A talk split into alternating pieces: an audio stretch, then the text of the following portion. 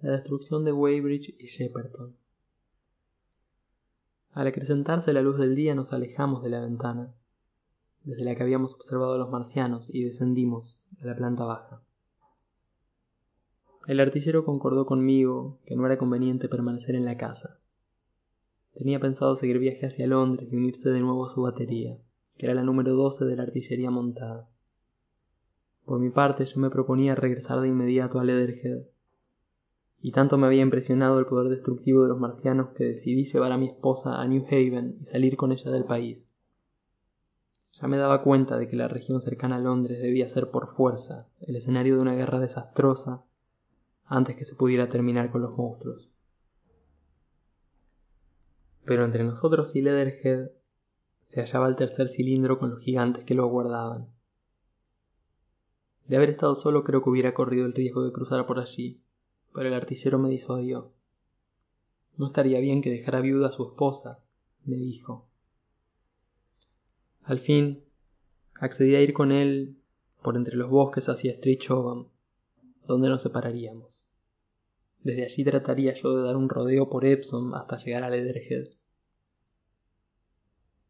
Debía haber partido enseguida, pero mi compañero era hombre ducho en esas cosas y me hizo buscar un frasco que llenó de whisky. Después nos llenamos los bolsillos con bizcochos y trozos de carne. Salimos, al fin, de la casa y corrimos lo más rápidamente posible por el camino por el que viniera yo durante la noche. Las casas parecían abandonadas. En el camino vimos un grupo de tres cadáveres carbonizados por el rayo calórico, y aquí y allá encontramos cosas que había dejado caer la gente en su huida. Un reloj, una chinela, una cuchara de plata y otros objetos por el estilo. En la esquina del correo había un carrito con una rueda rota y cargado de cajas y muebles. Entre los restos descubrimos una caja para guardar dinero que había sido forzada. Excepción hecha del orfanato, que todavía estaba quemándose. Ninguna de las casas había sufrido mucho en esa parte. El rayo calórico había tocado la parte superior de las chimeneas y pasado de largo, pero, salvo nosotros, no parecía haber un alma viviente en Maybury Hill. La mayoría de los habitantes habían huido o estaban ocultos. Descendimos por el sendero, pasando junto al cuerpo del hombre vestido de negro y empapado ahora, a causa de la lluvia de la noche. Al fin entramos en el bosque al pie de la cuesta. Por así avanzamos hasta el ferrocarril sin encontrar a nadie. El bosque del otro lado de los rieles estaba en ruinas. La mayoría de los árboles habían caído, aunque aún quedaban algunos que se elevaban hacia el cielo con sus troncos desnudos y ennegrecidos. Por nuestro lado, el fuego no había hecho más que chamuscar los árboles más próximos sin extenderse mucho. En un sitio vimos que los leñadores habían estado trabajando el sábado, en un claro había troncos aserrados formando pilas, así como también una sierra con su máquina de vapor. No muy lejos se veía una choza improvisada. No soplaba viento aquella mañana y reinaba un silencio extraordinario. Hasta los pájaros callaban y nosotros, al avanzar, hablábamos en voz muy baja, mirando a cada momento sobre nuestros hombros. Una o dos veces nos detuvimos para escuchar. Al cabo de un tiempo, nos acercamos al camino y oímos un ruido de cascos. Vimos entonces, por entre los árboles, a tres soldados de caballería que cabalgaban lentamente hacia Woking. Los llamamos y se detuvieron para esperarnos. Eran un teniente y dos reclutas del octavo de húsares, que llevaban un heliógrafo. Son ustedes los primeros hombres que vemos por aquí esta mañana, expresó el teniente. ¿Qué pasa? Su voz y su expresión denotaban entusiasmo. Los dos soldados miraban con curiosidad. El artillero saltó al camino y se cuadró militarmente. Anoche quedó destruido nuestro cañón, señor. Yo me estuve ocultando y ahora iba en busca de mi batería. Creo que avistará a los marcianos a media milla de aquí. ¿Qué aspecto tienen? inquirió el teniente. Son gigantes con armadura, señor. Miden treinta metros, tienen tres patas y un cuerpo como de aluminio con una gran cabeza cubierta por una especie de capuchón. Vamos, vamos, exclamó el oficial. Qué tontería. Sábelo usted, señor. Llevan una caja que dispara fuego y mata a todo el mundo. ¿Un arma de fuego? No, señor, repuso el artillero, y describió vividamente el rayo calórico. El teniente le interrumpió en mitad de su explicación y me dirigió una mirada. Yo me hallaba todavía a un costado del camino. ¿Lo vio usted? me preguntó el oficial. Es la verdad, contesté. Bien, supongo que también tendré que verlo yo. Se volvió hacia el artillero. Nosotros tenemos orden de hacer salir a la gente de sus casas. Siga usted su camino y preséntese al brigadier general Marvin. Dígale a él todo lo que sabe. Está en Weybridge. ¿Conoce el camino? Lo conozco yo, intervine. Él volvió de nuevo su caballo hacia el sur. ¿Media milla, dijo? Más o menos. Le indiqué hacia el sur con la mano.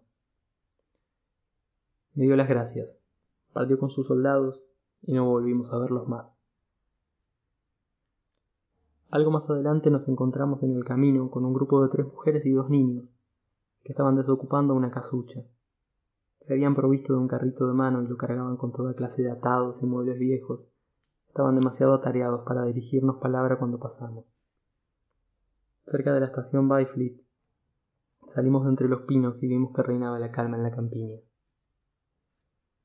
Estábamos muy lejos del alcance del rayo calórico, y de no haber sido por las casas abandonadas y el grupo de soldados de pie en el puente ferroviario, el día nos habría parecido como cualquier otro domingo.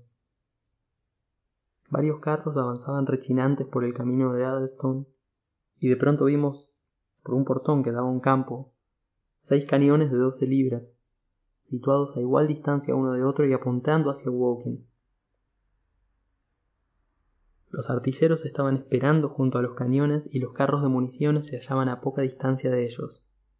Así me gusta, dije. Por lo menos harán blanco una vez. El artillero se paró un momento junto al portón. Seguiré viaje, dijo. Más adelante, en camino hacia Weybridge y al otro lado del puente, había un número de reclutas que estaban haciendo un largo terraplén, tras del cual vimos más cañones. Arcos y flechas contra el rayo, comentó el artillero. Todavía no he visto ese rayo de fuego. Los oficiales que no estaban ocupados miraban hacia el sur con atención, y los soldados interrumpían a veces su labor para mirar en la misma dirección. En Byfleet reinaba el mayor desorden. La gente empacaba sus efectos y una veintena de húsares, algunos desmontados y otros a caballo. Llamaban a las puertas para advertir a todos que desocuparan sus casas. En la calle de la villa estaban cargando tres o cuatro carretones del gobierno y un viejo ómnibus, así como también otros vehículos. Había mucha gente y la mayor parte vestía sus ropas domingueras. A los soldados les costaba mucho hacerles comprender la gravedad de la situación. Vimos a un anciano con una enorme caja y una veintena o más de tiestos de orquídeas. El viejo reñía, al cabo que se negaba a cargar con sus tesoros. Yo me detuve y le tomé del brazo. ¿Sabe lo que hay allá? le dije indicando hacia los pinos que ocultaban a los marcianos. ¿Eh? exclamó, volviéndose. Estaba explicando al cabo que estas flores son valiosas. La muerte, le grité. Llega la muerte. La muerte. Y dejándole que lo entendiera, si le era posible, seguí detrás del artillero. Al llegar a la esquina volví la cabeza. El soldado se había apartado y el anciano seguía junto a sus orquídeas, mientras que miraba perplejo hacia los árboles. En Weybridge nadie pudo decirnos dónde estaba el cuartel general. En el pueblo reinaba la mayor confusión. Por todas partes se veían vehículos de lo más variados.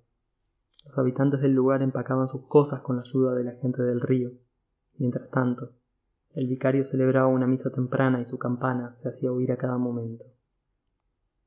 El artillero y yo nos sentamos junto a una fuente y comimos lo que llevábamos encima. Patrullas de granaderos vestidos de blanco advertían al pueblo que se fueran o se refugiaran en sus sótanos tan pronto como comenzaran los disparos. Al cruzar el puente ferroviario, vimos que se había reunido gran cantidad de personas en la estación y sus alrededores. y el andén estaba atestado de cajas y paquetes. Creo que se había detenido el tránsito ordinario de trenes para dar paso a las tropas y cañones de Chertsey. Después me enteré que se libró una verdadera batalla para conseguir entrar en los trenes especiales que salieron algo más tarde. Nos quedamos en Weybridge hasta el mediodía, y a esa hora nos encontramos en el lugar próximo a Shepperton Lock, donde se unen el Wey y el Támesis. Parte del tiempo lo pasamos ayudando a dos ancianas a cargar un carro de mano. La desembocadura del Wey es triple, y en ese punto se pueden alquilar embarcaciones. Además había un transbordador al otro lado del río. Sobre la margen que da Shepperton había una posada y algo más allá se elevaba la torre de la iglesia de Shepperton. Allí encontramos una ruidosa multitud de fugitivos. La huida no se había convertido todavía en pánico, pero vimos ya mucha más gente de la que podía cruzar en las embarcaciones. Muchos llegaban cargados con pesados fardos, hasta vimos un matrimonio llevando entre ambos la puerta de un excruzado, en la que habían apilado sus posesiones. Un hombre nos dijo que pensaba irse desde la estación Shepperton. Se oían muchos gritos y algunos hasta bromeaban. Todos parecían tener la idea de que los marcianos eran simplemente seres humanos formidables que podrían atacar y saquear la población, pero que al fin serían exterminados.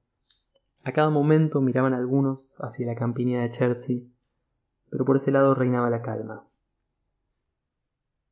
Al otro lado del Támesis, excepto en los lugares donde llegaban las embarcaciones, todo estaba tranquilo, lo cual contrastaba con la margen de Surrey.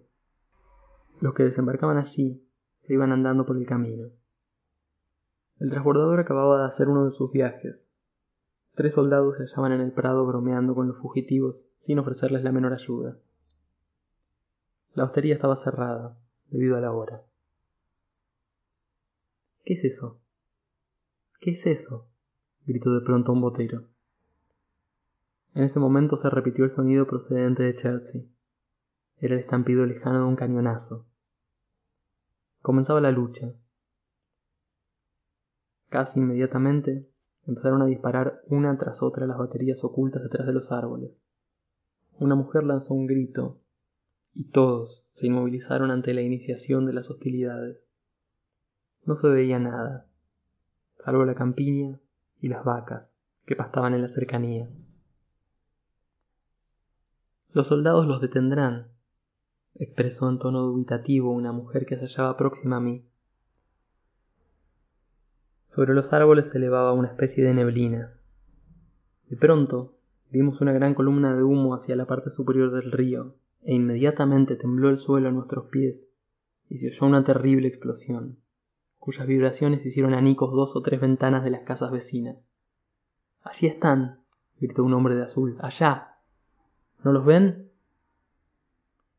Aparecieron uno tras otro cuatro marcianos con sus armaduras, al otro lado de los árboles que bordeaban el prado de Chertsey. Iban caminando rápidamente hacia el río. Al principio parecían figuras pequeñas, que avanzaban con paso bamboleante y tan raudo como el vuelo de un pájaro. Luego apareció el quinto, que avanzaba en línea oblicua hacia nosotros. Sus gigantescos cuerpos relucían a la luz del sol al avanzar hacia los cañones, tornándose cada vez más grandes a medida que se aproximaban. El más lejano blandía una enorme caja, y el espantoso rayo calórico que ya viera yo en acción el viernes por la noche, partió hacia Chertsey y dio de lleno en la villa. Al ver aquellas criaturas extrañas y terribles, la multitud que se encontraba a orillas del agua se quedó paralizada de terror. Por un momento reinó el silencio. Después se oyó un ronco murmullo y un movimiento de pies, así como un chapoteo en el agua. Un hombre, demasiado asustado para soltar el bulto que llevaba, se volvió y me hizo temblar al golpearme con su carga. Una mujer me dio un empujón y pasó corriendo por mi lado. Yo también me volví con todos, mas no era tan grande mi terror como para impedirme pensar. Tenía en cuenta el mortífero rayo calórico. La solución era meterse bajo el agua. ¡Al agua! grité, sin que me prestaran atención. Me volví de nuevo y eché a correr hacia el marciano que se aproximaba y me arrojé al agua. Otros hicieron lo mismo. Todo el pasaje de una embarcación que volvía saltó hacia nosotros cuando pasé yo corriendo. Las piedras a mis pies eran muy resbaladizas y el río estaba tan bajo que corrí por espacio de seis metros sin hundirme más que hasta la cintura. Luego, cuando el marciano se hallaba apenas a doscientos metros de distancia, me introduje bajo la superficie. En mis oídos resonaron como truenos los chapoteos de los otros que se lanzaron al río desde ambas orillas. Pero el monstruo marciano nos prestó entonces tanta atención como la que le hubiera otorgado un hombre a las hormigas del hormiguero cuyo pie ha destrozado. Cuando volví a sacar la cabeza del agua, el capuchón del gigante mecánico apuntaba hacia las baterías, que continuaban haciendo fuego desde el otro lado del río, y al avanzar puso en funcionamiento lo que debe haber sido el generador del rayo calórico. Un momento después estaba en la orilla, y de un paso salvó la mitad de la anchura del río. Las rodillas de sus dos patas delanteras se doblaron en la otra margen, y después se volvió a erguir en toda su estatura, cerca ya de la villa de Shepperton. Entonces dispararon simultáneamente los seis cañones que estaban ocultos tras los últimos edificios de la aldea. Las súbitas detonaciones casi paralizaron mi corazón. El monstruo levantaba ya la caja del rayo calórico cuando la primera granada estalló seis metros más arriba del capuchón. Lancé un grito de asombro. Vi a los otros marcianos, mas no le presté atención. Lo que me interesaba era el incidente más próximo. Simultáneamente estallaron otras dos granadas cerca del cuerpo en el momento en el que el capuchón se volvía para ver la cuarta granada, que no pudo esquivar. El proyectil hizo explosión en la misma cara del monstruo. El capuchón pareció hincharse y voló en numerosos fragmentos de carne roja y metal reluciente. ¡Hizo blanco! Grité yo con entusiasmo. Oí los gritos de júbilo de los que me rodeaban y en ese momento hubiera saltado del agua a causa de la alegría. El coloso decapitado se tambaleó como un gigante ebrio, mas no cayó. Por milagro, recobró el equilibrio y sin saber ya por dónde iba, avanzó rápidamente hacia Shepperton, con la caja del rayo calórico sostenida en alto. La inteligencia viviente, el marciano que ocupaba el capuchón, estaba muerto y hecho trizas, y el monstruo no era ahora más que un complicado aparato de metal que iba hacia su destrucción. Se adelantó en línea recta, incapaz de guiarse, tropezó con la torre de la iglesia derribándola con la fuerza de su impulso.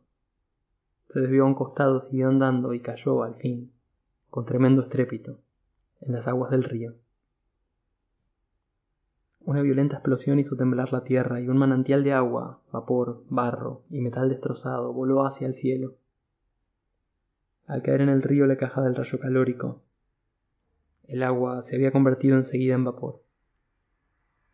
Un momento después, Avanzó río arriba una tremenda ola de agua casi hirviendo. Vi a la gente que trataba de alcanzar la costa y oí sus gritos por el tremendo ruido causado por la caída del marciano. Por un instante no presté atención al agua caliente y olvidé que debía tratar de salvarme. Avancé a saltos por el río, apartando de mi paso a un hombre y llegué hasta la curva. Desde allí vi una docena de botes abandonados que se mecían violentamente sobre las olas. El marciano yacía de través en el río y estaba sumergido casi por entero. Espesas nubes de vapor se levantaban de los restos, y por entre ellas pude ver vagamente las piernas gigantescas que golpeaban el agua y hacían volar el barro por el aire. Los tentáculos se movían y golpeaban como brazos de un ser viviente y, salvo por lo incierto de estos movimientos, era como si un ser herido se debatiera entre las olas, esforzándose por salvar la vida. Enormes cantidades de un fluido color castaño salían a chorros de la máquina. Desvió entonces mi atención un sonido agudo semejante al de una sirena. Un hombre que se hallaba cerca me gritó algo y señaló con la mano. Al mirar hacia atrás, vi a los otros marcianos que avanzaban con trancos gigantescos por la brisa del río desde la dirección de Chertsey. Los cañones de Shepperton volvieron a funcionar, pero esta vez sin hacer ningún blanco. Al ver esto volví a meterme de nuevo en el agua, y conteniendo la respiración lo más que pude, avancé por debajo de la superficie hasta que ya no pude más. El agua se agitaba a mi alrededor y cada vez se tornaba más caliente. Cuando levanté la cabeza para poder respirar y me quité el agua y los cabellos de los ojos, el vapor se elevaba como una niebla blanca que ocultó al principio los marcianos. El ruido era ensordecedor. Después los vi vagamente. Eran colosales figuras grises, magnificadas por la neblina. Habían pasado junto a mí y dos de ellos estaban agachando junto a los restos de su compañero. El tercero y el cuarto se hallaban parados junto a ellos en el agua, a unos doscientos metros de donde estaba yo. Levantaban los generadores del rayo calórico y barrían con él los alrededores. Todo a mi alrededor reinaba un desorden de ruidos ensordecedores. El metálico son de los marcianos, el estrépito de casas que caían, el golpe sordo de los árboles al dar en tierra. Y el crujir y bramar de las llamas. Un humo negro muy denso se mezclaba ahora con el vapor procedente del río, y al moverse el rayo calórico sobre Neybridge, su paso era marcado por relámpagos de luz blanca que dejaban una estela de llamaradas. Las casas más próximas seguían aún intactas, aguardando su fin, mientras que el fuego se paseaba tras ellas de un lado a otro. Por unos minutos me quedé allí, con el agua casi hirviente hasta la altura del pecho, aturdido por mi situación y sin esperanzas de poder salvarme. Vi a la gente que salía del agua por entre los cañaverales, como ranas que escaparan ante el avance del hombre. Y de pronto saltó hacia mí el resplandor del rayo calórico. Las casas se desplomaban al disolverse bajo sus efectos. Los árboles se incendiaban instantáneamente. Corrió de un lado a otro por el caminillo, tocando a todos los fugitivos y llegando al borde del agua, a menos de cincuenta metros de donde me hallaba yo. Cruzó el río hacia Shepperton y el agua se elevó en una columna de vapor ante su paso. Yo me volví hacia la costa. Un momento más, y una ola enorme de agua en ebullición corrió hacia mí. Lancé un grito de dolor y escaldado, medio ciego y aturdido, avancé, tambaleándome por el hirviente líquido para ir a la orilla. De haber tropezado hubiera muerto allí mismo. Casi indefenso, a la vista de los marcianos, sobre el cabo desnudo que indica la unión del buey y el Támesis, solo esperaba la muerte. Tengo el recuerdo vago de que el pie de un marciano se asentó a una veintena de metros de mi cabeza, clavándose en la arena, girando hacia uno y otro lado y levantándose de nuevo. Hubo un lapso de suspenso. Después cargaron los cuatro los restos de su camarada y se alejaron, al fin, por entre el humo para perderse en la distancia. Entonces, poco a poco, me fui dando cuenta de que había escapado por milagro.